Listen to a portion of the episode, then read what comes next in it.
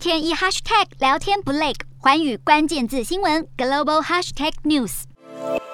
台海局势日益升温，中国对台文攻武吓不断，引发日本的担忧。现在有日本媒体报道，日本政府决定在今年夏天派遣现任的防卫省官员来台驻守。目前日本派遣驻台的是退休的自卫官，但考量到台湾军事相关资讯需求逐渐增高，应该要派遣现役官员驻台，才能够加强搜集情报的能力。而如今日本政府有打算派驻现役自卫官驻台，可说是台日军事交流往前迈进一大步。另一方面，为了太平洋地区的安全和和平，全球最大规模的海上军演环太平洋演习将在这个月二十四号展开，一直进行到八月四号。地点是在美国夏威夷和南加州的圣地亚哥海域举行。美军公布了受邀国家的细节，共有二十六个国家将参加演习。军力部分有三十八艘舰艇、四艘潜艇、超过一百七十架飞机，还有两万五千名武装人员，规模空前。而虽然美国国会一度在去年底通过法案，建议邀请台湾参加环太演习，但是引起北京剧烈反弹。而这次名单公布后台湾果然没有在受邀演习名单之中。环太平洋军演从一九七一年开始，每两年举行一次。